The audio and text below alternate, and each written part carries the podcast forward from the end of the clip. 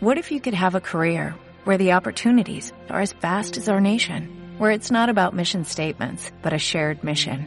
At U.S. Customs and Border Protection, we go beyond to protect more than borders, from ship to shore, air to ground, cities to local communities. CBP agents and officers are keeping people safe. Join U.S. Customs and Border Protection and go beyond for something far greater than yourself. Learn more at cbp.gov/careers. Estás escuchando a Sabdiel David en Selah, una selección de sermones sobre la vida y la adoración al Dios de la Biblia. Hebreos 13, 15 y 16 dice, así que ofrezcamos continuamente a Dios por medio de Jesucristo un sacrificio de alabanza, es decir, el fruto de los labios que confiesan su nombre. No se olviden de hacer el bien y de compartir con otros lo que tienen, porque esos son los sacrificios que agradan a Dios. Y esta mañana vamos a hablar acerca de los sacrificios que agradan a Dios. La carta a los hebreos es, es una, una carta muy extensa, aunque el autor dice, eh, no sé, a lo mejor estaré emparentado con el con este hermano, porque decía, les he escrito brevemente, y Dios mío, 13 capítulos dándole allí explicación y teología y todo esto. Eh, pero es excelente. Resalta la preeminencia o la superioridad de Jesús, del Hijo, ¿okay? Eh, frente a, a, todo lo que había sido el, el, culto que tenía eh, Israel, ordenado por Dios, él explica cómo Jesús es el fin de todas estas cosas, el, propósito final, es lo que quiero decir, y mm, cómo eh, el sacerdocio de Jesús es definitivo y está por encima del sacerdocio de los, de los levitas. Entonces nos pasea por, en el capítulo 11 nos pasea por, por lo que llama la galería de los héroes de la fe, eh, desde el principio Abraham, eh, Noé, Abraham y, muchos, nos habla acerca de la fe que estas personas tuvieron eh, en el Señor y cómo lograron o no lograron en algunos casos obtener lo prometido, porque en definitiva estaban esperando de Dios la ciudad, la ciudad celestial. Entonces, eh, creer es, la fe es creer en aquello que, no vemos, pero que de alguna manera podemos palpar. Básicamente esa, eh, a muy grosso modo, es la, es la idea que, viene planteando el autor. Entonces, en el capítulo 12 nos habla de que eh, si bien Israel se relacionó con Dios de cierta manera y Dios les mostró ciertos, de ciertas señales, y se acuerdan en el monte Sinaí que había humo y que había eh, destellos y truenos y, todo era muy, eh, bueno, el mismo Moisés decía que estaba como que asustado. Eh, nosotros, en cambio, hemos realmente recibido em, el sacerdocio definitivo, hemos recibido las cosas definitivas. Nos hemos acercado no a una montaña que está ardiendo, sino que a la, al monte del Señor, al verdadero. Y nos hemos acercado a, la Jerusalén celestial. Entonces, está como que eh, hablándole a estos, eh, estos creyentes que son de origen judío, les está hablando de que en Cristo ya tenemos pues eh, lo que es, pues, las cosas que, estábamos esperando, de las cuales todo el, el templo y todas estas, todo el culto que tenían era una, un símbolo o una, una sombra. Después de eso entramos al capítulo 13, donde ya él está terminando su, eh, su, su, disertación, su, su sermón, porque básicamente es un sermón. Digo él porque no hay acuerdo todavía si este que está escribiendo es Pablo o es algún otro apóstol.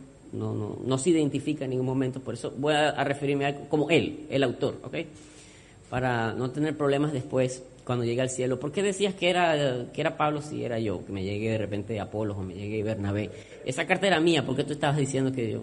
Bueno, eh, mejor nos quedamos, ok, él, el autor. El autor entonces ya está cerrando la carta y comienza a, dar ciertas, eh, ciertas indicaciones, ciertas instrucciones prácticas. ¿Ok? Eh, había a lo largo de toda la carta hablado mucha teología y, muy, muy interesante, de verdad, eh, muy profunda. Pero al final, bueno, estaba como que dando, eh, hablando de la iglesia, formas prácticas de cómo vivir todo esto que viene diciendo. Y afortunadamente para, para todos, eh, hoy vamos a hablar de ese capítulo 13, que es las formas prácticas. Nos vamos a saltar la teología y toda la, la revelación profunda. Em, entonces, básicamente, aquí nos dice dos cosas el autor. Voy a leer la misma, el mismo texto, pero en, en la Biblia textual dice, ofrezcamos siempre, por medio de Él, esto es eh, Jesucristo, sacrificio de alabanza a Dios. Es decir, fruto de labios que confiesan su nombre. Y de hacer el bien y de la ayuda mutua, no os olvidéis, porque de tales sacrificios se agrada Dios. Y esto es lo que estamos hablando, de los sacrificios que se agrada, de los cuales se agrada Dios. Me llama la atención que la NBI, que fue la que leímos al principio, comienza diciendo, así que, o alguna traducción dirá, que tengan ustedes por allí, dirá, por tanto. Es decir, eso nos conecta definitivamente con lo que, con lo que veníamos hablando antes. Entonces, ¿qué es lo que venía hablando antes el autor? Es importante. Eh, ya les hablé pues que el propósito de la carta era eh, colocar a Jesús en la posición donde debe estar por, por encima de, por encima de Moisés, por encima de, del sacerdocio levítico, ¿ok?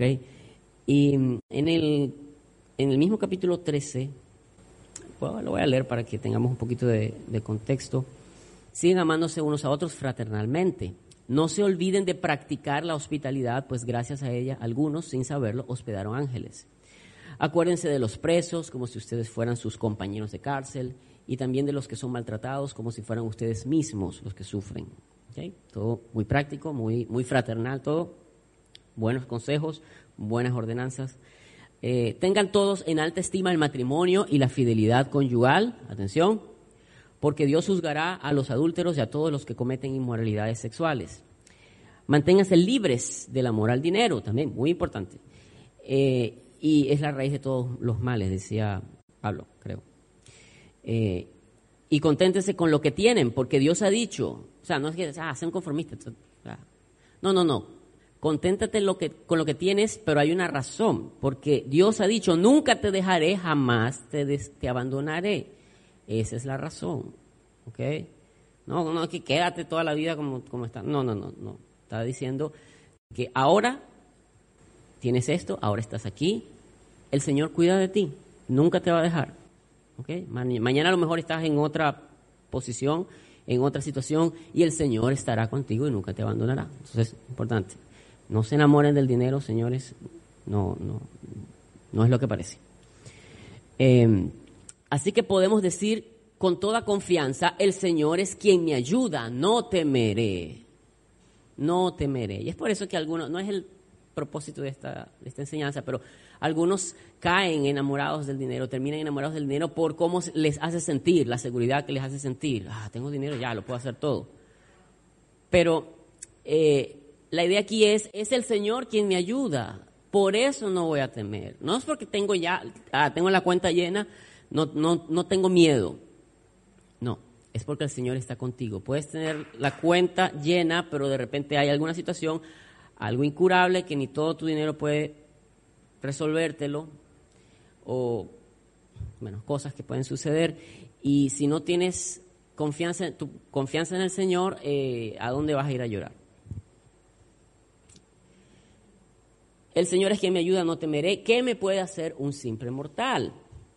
Okay. Eso, ahí está citando eh, los salmos, Salmo 118. Eh, Acuérdense, siguen los consejos. Acuérdense, todo esto es muy, muy, práctica, muy práctico, son como, como, diría un predicador, son como tweets, ¿ok? Son muy, muy cortos.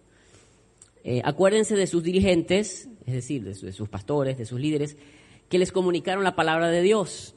Consideren cuál fue el resultado de su estilo de vida. Consideren cuál fue el resultado. ¿Cuál ha sido el resultado del estilo de vida de quienes los dirigen, de los pastores, de los líderes? ¿okay? E imiten su fe. ¿okay? Jesucristo es el mismo ayer, hoy y por los siglos. Otro tweet. No se dejen llevar por ninguna clase de enseñanzas extrañas. Conviene que el corazón sea fortalecido por la gracia y no por alimentos rituales que de nada aprovechan a quienes los comen. Recuerden que aquí está escribiendo a, hebreos. Y hay algo, hay algo interesante, y es que ah, en, los tiempos, en los tiempos del Nuevo Testamento, eh, de la iglesia primitiva, era una cosa, eh, era bastante peligroso, si, se, si, me lo permiten, ah, difícil, complicado, seguir a Cristo, eh, porque si tú eras, por ejemplo, como nosotros, un, gentil, un, no israelita, no, no, no judío, los los judíos no te iban a ver como hermano porque, obvio, no eres judío, o sea, no eres, no eres parte de, su grupo, no estás circuncidado, no, no, no haces muchas cosas. Em, y tuviste que haberle dado la espalda a los dioses que tenías antes, ¿ok?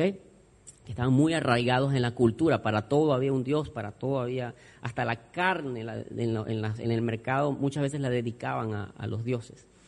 Entonces era, era difícil vivir eh, la vida cristiana en este, en este tiempo, porque tenías que decirle no a muchas cosas y no siempre ibas a ser bien recibido. Ahora, los propios judíos que aceptaban a Jesús como, como el Mesías, como el Salvador, también, eh, también la tenían difícil, porque eh, sí, ellos podían ir al templo y ellos iban a las sinagogas, pero a veces, eh, depende quién estuviera allí al mando, iban a hallar persecución. Y era precisamente lo que, lo que encontrábamos aquí, porque los líderes, recuerden, en tiempos de Jesús, los líderes el sumo sacerdote, los, líderes del Sanedrín, no creían que Jesús fuera realmente el rey de los judíos, no pensaban que era un alborotador más, lo, planearon su muerte, en fin. Entonces estos son los discípulos de ese tal que resucitó, dicen ellos, y, ahora están predicando y sanando en su nombre. ¿Qué es esto? Se nos va a alborotar la cosa y nos vamos, esto se, se lo llevó quien lo trajo. Entonces ellos le hicieron mucho, mucho oposición. Y usted lo ve a lo largo del libro de los Hechos, en la historia de Pablo, ve cuánta oposición le hicieron a, a los creyentes en Jesús. Entonces, fueras tú, judío o no judío, igual tenías que renunciar a cosas ibas a encontrar oposición. De alguna manera, los creyentes en Jesús, sean de donde sean, son como una contracultura, o sea, no siempre van a encajar. Y no sé si usted se ha sentido como que, ¿por qué uno no termina de encajar? Le pongo, por ejemplo, esta lección. Yo sé que fue un poco difícil para muchos. Dios mío, ¿por quién rayos voy a votar? O sea, porque es que no encajo, o sea, yo creo esto y, y esto me gusta, pero, es que yo, no estoy de acuerdo con esto porque la palabra me dice. Entonces, entonces uno, Dios mío, Ven, Señor Jesús, sácanos de este mundo. Uno está así como en esa paranoia de que no termina de encajar. Las cosas suceden y, el panorama es como que, no, pero ¿cómo uno va a vivir aquí para Dios en esta situación? ¿Ok? Entonces, muchos están volviendo a, antiguas eh, prácticas, prácticas que a la luz de la revelación de Cristo no tenían sentido continuar. ¿Qué sentido tenía sacrificar un, ah, un carnero si ya el Cordero de Dios vino y, murió por los pecados del mundo? Entonces Entonces el autor está constantemente repitiéndonos pues que el Señor Jesús es mayor y el Señor Jesús es, es eh, el sumo, el sumo sacerdote, eh, el sumo maestro, en fin. Esta gente estaba entonces tentada a, a volver atrás, ¿ok? A, a, dejar a Cristo a un lado o, o, o, peor, cosa peor, añadirle a Cristo. Y uh, alguien dijo que cuando le añadimos a Cristo realmente le estamos restando al Evangelio. Entonces Él les dice, conviene que el corazón sea fortalecido por la gracia y no por alimentos rituales que de nada aprovechan a los que los comen. Nosotros tenemos un altar, dice el, el autor, nosotros tenemos un altar del cual no tienen derecho a comer los que ofician en el tabernáculo, los sacerdotes, los levitas, ellos que siguen presentando ofrendas, ellos no tienen derecho a, a este altar que nosotros tenemos. Recuerde que antes viene hablando de que la Jerusalén celestial, de que nosotros tenemos las cosas reales, ¿no? Eh, porque el sumo sacerdote introduce la sangre de los animales en el lugar santísimo como sacrificio por el pecado, eh, y los cuerpos de los animales se queman fuera del campamento, y ahí dice que Jesús también murió fuera del campamento, como que relacionando una cosa con la otra. O sea, Jesús ya fue el sacrificio que se ofreció, y, ah, y así como Él fue y sufrió, nosotros también vamos con Él, vamos con la cruz y, y, suframos el, eh, la vergüenza, pues así como Él sufrió la vergüenza, ahí, vamos con Él. Eh, porque aquí no tenemos una ciudad permanente, sino que buscamos la ciudad venidera. No, se, no se enfoquen tanto en, lo terrenal, nos espera algo, algo al final. Y ahí es cuando dice, así que ofrezcamos continuamente a Dios por medio de Jesucristo un sacrificio de alabanza. ¿Okay? Ya vimos todo el background, todo el contexto de lo que, lo que estaba diciendo. Y entonces avancemos dos cosas aquí. Hay dos sacrificios, dos sacrificios que, que yo veo aquí que quisiera eh, explicarles. Piensen en la, en la imagen de una cruz. La cruz está conformada por dos rectas, exacto. Una recta vertical, vertical, y una horizontal. Muchos lo han usado para ejemplificar lo que es la vida cristiana, ¿ok? Básicamente es una relación eh, vertical con Dios, pero también una relación horizontal con la gente. ¿Lo han escuchado alguna vez? Bien, simplemente se los quería recordar. Entonces, tomando esta imagen, hay un sacrificio, que es el sacrificio de alabanza, hay uno de los sacrificios que le agradan a Dios que está en el versículo 15 y es precisamente el sacrificio de alabanza. Esta es la Lexam English Bible, que traducida al español dice, por tanto, a través de él, Jesucristo, ofrezcamos que un sacrificio de alabanza continuamente, un sacrificio de alabanza continuamente a Dios. Esto es, ¿cuál es el sacrificio? El fruto de labios que confiesan su nombre. En primera instancia uno piensa confesar su nombre no es, no es simplemente pronunciar su nombre. ¿okay? Y aquí hay muchos debates de que no, que tienes que pronunciar el nombre que es y tal. No nos pongamos a hablar de eso, porque no, no llegaremos muy lejos. Eh, aquí está hablando de confesar su nombre, se refiere a, su persona. El nombre en la Biblia, en el pensamiento bíblico, el nombre es la persona. No es el sonido eso no es lo que suena, ¿ok? Eh, de manera que, Jesús o Yahoshua o Yeshua o cualquier otra versión del, del nombre no, no, no, no creo que es superior a otra, siempre y cuando estemos hablando del Hijo de Dios, de la misma persona. Entonces, eh, ok, si eh, para ti es Jesús o es Jesus o, o no problema. Estamos hablando del mismo Salvador, Estamos hablando del Hijo de Dios, que vino, nació, murió, resucitó, eh, nos da vida eterna. Estamos claros. Entonces, confesar su nombre, confesar el nombre del Señor, confesar, confesar. Eso, eso eh, le da a uno la idea de, de, declaración, de testimonio, tal vez de un, de un, tribunal, ¿no? Eh, confesar. Y en, parte puede ser, sí, si, uno lo ve de esa manera, que uno va por esta vida y tiene que identificarse con, con Jesús, con la persona de Jesús, tiene que identificarse con sus ideas, con sus mandamientos, ¿ok? Ah, tiene que compartirlo, ¿ok? Eh, y, y, eso es, créame, eso es alabanza. Es un sacrificio de alabanza. No es únicamente cuando estamos eh, cantando aquí, lo cual sí, en un sentido, sí es un sacrificio de alabanza. Es el fruto de nuestros labios, que se lo dedicamos a Él y confesamos su nombre y podemos cantar Yeshua. Ah, el fruto de mis labios estoy confesando el nombre. Maravilloso. Pero va más allá.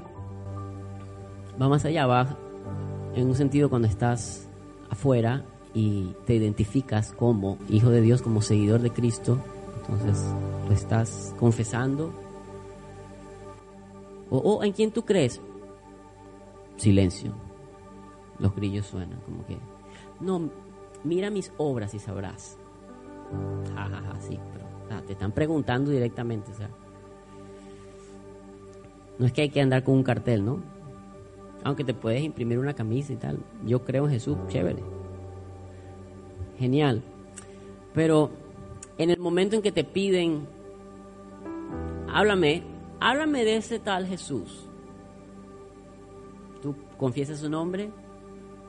Tú confiesas su nombre ante los demás. ¿Se acuerdan de ese pasaje? No estaba en mi nota, pero me, vino. El que me confesara delante de los hombres, yo también lo confesaré delante de mi Padre. O sea, es como que, sí, yo lo conozco, sí, yo, él y yo o sea, andamos, o sea, yo, yo lo sigo, él es... Entonces, cuando nos preguntan, insisto, mire, ¿por qué votaste como votaste? Ah, bueno, no, porque es que, bueno, había una razón. Algunos de ustedes tomaron su decisión, son libres, fueron libres de hacerlo, pero basados en, en algo, en una confesión que tienen, en una fe que tienen, en unos principios que siguen, ¿verdad? ¿Ya me están entendiendo? ¿Sí, sí me entienden? ¿Podemos avanzar? Chévere. Son dos cositas solamente. Que se derivan a su vez en múltiples otras cosas, pero no se preocupe. Estuve mirando una, una charla TED, una TED Talk, ¿saben? ¿Han visto alguna vez TED? Unos videos en YouTube o, Facebook, en donde hay alguien hablando de un tema por 15 minutos, algo así. En esta charla hablaban de un experimento, no, hablaban básicamente de, la voz, ¿ok? Eh, la importancia de cuidar la voz y esto, pero se refirió la, persona que estaba dando la charla a un experimento que hizo el Centro de, Investigación Científica de Francia.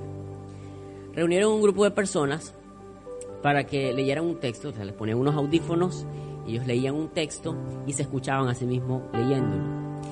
Ah, pero los científicos eh, idearon la manera de alterar el sonido que ellos estaban escuchando para hacerlo sonar mm, en algunos casos más triste o en otros casos eh, más enérgico, ¿ok? Y el resultado era que evidentemente eso condicionaba el estado de ánimo de las personas. O sea, al, terminar su lectura, algunos se sentían más tristes, otros se sentían con más, más alegres o más, con más energía. Entonces, la conclusión es que la la emoción influye en la voz, la emoción influye en la voz, pero más aún la voz influye en la emoción. ¿Se entiende? Sea, si estás de repente en un estado de ánimo, tú vas a hablar probablemente de, determinado, de determinada manera. Pero, si te escuchas a ti mismo hablando de determinada manera, aunque tu ánimo sea otro, al final eso va a causar un efecto. Entonces lo digo de nuevo, la emoción influye en la voz, pero más aún la voz influye en la emoción. Y yo les digo, tomando prestado esta conclusión de los científicos, del mismo modo, la emoción influye en tu alabanza. Pero más aún la alabanza influye en tu emoción. ¿Ya lo leyeron? Eso. No dejemos pues de alabar a Dios. No dejemos pues de confesar a Dios. No dejemos pues de proclamar a Dios. Si tu entorno no cambia, al menos tú vas a cambiar. ¿Cómo vas a cambiar? Con tu alabanza, confesando al Señor. Esto no, no lo, no hablo solamente de, cantar, ¿saben? Hablo de, de, confesar al Señor, de, de proclamar al Señor, de identificarse con el Señor.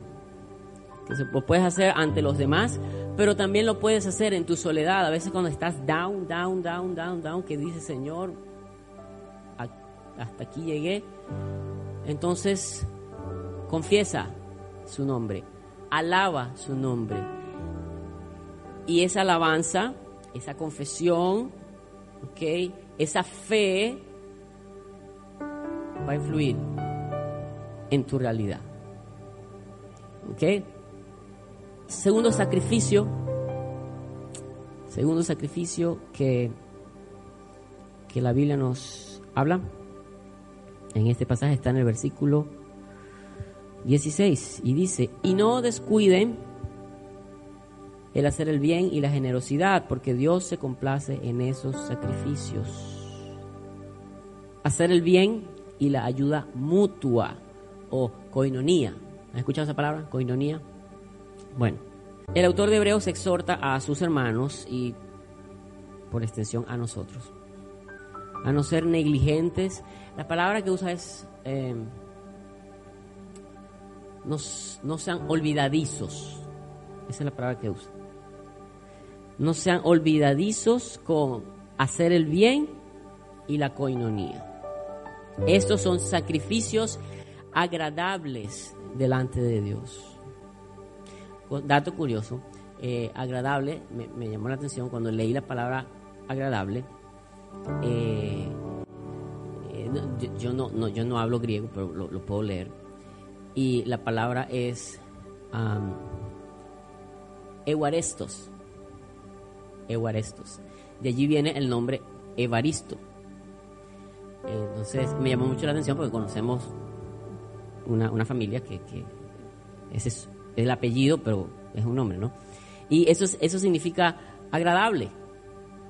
O sea que Evaristo es alguien que es servicial. Es agradable, alguien que, y la verdad que ellos, ellos son así, me, llamó mucho la atención eso. Entonces, esto, esto de que eh, hagan el bien y, la coinonía, em, la ayuda mutua, eso tiene todo el sentido del mundo a la luz de eh, el gran mandamiento. ¿Saben cuál es el gran mandamiento? Ama al Señor tu Dios con todo tu corazón, con todo tu ser, con toda tu mente.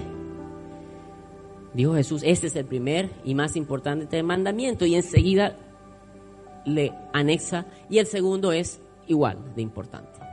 O sea, no me, no me preguntaste por él, pero te lo digo. Ama a tu prójimo como a ti mismo. Y ahí nuevamente vemos la figura de la cruz.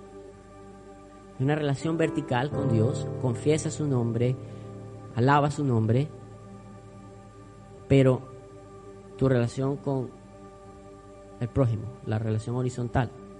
Entonces van de la mano. La idea de em, eh, hacer el bien, bueno, hacer el bien, hacer lo que es bueno en el, en el momento que puedas, que siempre tengas la oportunidad de hacerlo. Pero llama la atención la palabra, sobresale la palabra coinonía, que traducen ayuda mutua. La ayuda mutua, coinonía, eh, tiene esta idea detrás de sí, es tener algo común, compartir con otros. En este texto en particular se refiere a la generosidad que debe mostrarse unos a otros. Recuerden que ellos están atravesando dificultades. Algunos no los reciben, unos se quieren ir, unos quieren dejar la iglesia para, para devolverse a, a, ciertas prácticas que llevaban anteriormente. Eh, y, el Señor, y, el Señor los está exhortando, manténgase firmes, o sea, no, no, pueden, no pueden dejar la fe, no pueden ya, el Señor dio su sangre por ustedes, ustedes probaron la gracia del Señor, no, no, no vuelvan atrás, tienen que permanecer. Entonces están viviendo toda esa situación adversa eh, y por eso el Señor les habla de, que, bueno, ayúdense unos a otros. Ayúdense unos a otros. Compartan, tengan en común las cosas. Mire, uh, no es difícil cuando hablamos, aquí llega, llega el momento... Eh, el incómodo momento en que cuando te dicen compartir las cosas, enseguida, enseguida viene a la mente, ok, las cosas, ¿qué cosas? Y todos se agarran los bolsillos. ¿Dónde está? Aquí. Eh, no sé si usted piensa como yo, pero yo pienso que no es difícil darle a Dios lo que tenemos. Si ya lo hemos asumido como un deber. yo tengo que dar mis ofrendas, mis diezmos, al Señor, ocuparme de, la obra de Dios. O sea, eso no es difícil si yo ya lo asumí como que es mi, ¿verdad? Mi deber. Es parte de mi adoración, es mi compromiso con Dios. Además, no hay forma de eludirlo si, eh, sin sentir de que después voy a caer en maldición si no lo, si no cumplo. ¿Verdad que no? Entonces no es difícil dar ofrenda. O no es muy difícil.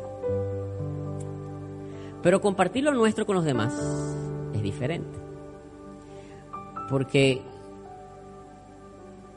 cuando viene el momento de darle a otro, o de compartir tus recursos que te han costado sudor y lágrimas, ahí es cuando uno comienza a pensar, ¿acaso soy yo el que debe cuidar de mi hermano? ¿Acaso soy yo el guarda de mi hermano? ¿Se acuerdan de, Caín? ¿Cuál es la respuesta implícita allí? Sí, Caín, por supuesto, tú eres el guardián de tu hermano. ¿Dónde estabas tú? Y la respuesta del Señor para nosotros es, esta mañana, eh, sí, por supuesto, tú eres el que debe cuidar de tu hermano. Estamos saliendo de este servicio de haber dado a Dios y recibido, todo, todo en dirección eh, vertical, ¿no? Vertical. El Señor nos da hacia, abajo y nosotros le damos a Él de vuelta alabanza, gratitud, ofrendas, todo, todo muy vertical. Al salir de este lugar, el mundo cambia y ya, ya todo no es así, ahora todo es horizontal. Y ahí es cuando usted y yo demostramos realmente si le estamos dando a Dios los sacrificios que le agradan Amar al prójimo es procurar su bienestar. Esto complace a Dios. Uno no puede ser un verdadero adorador cuando es negligente, olvidadizo con la familia de Dios.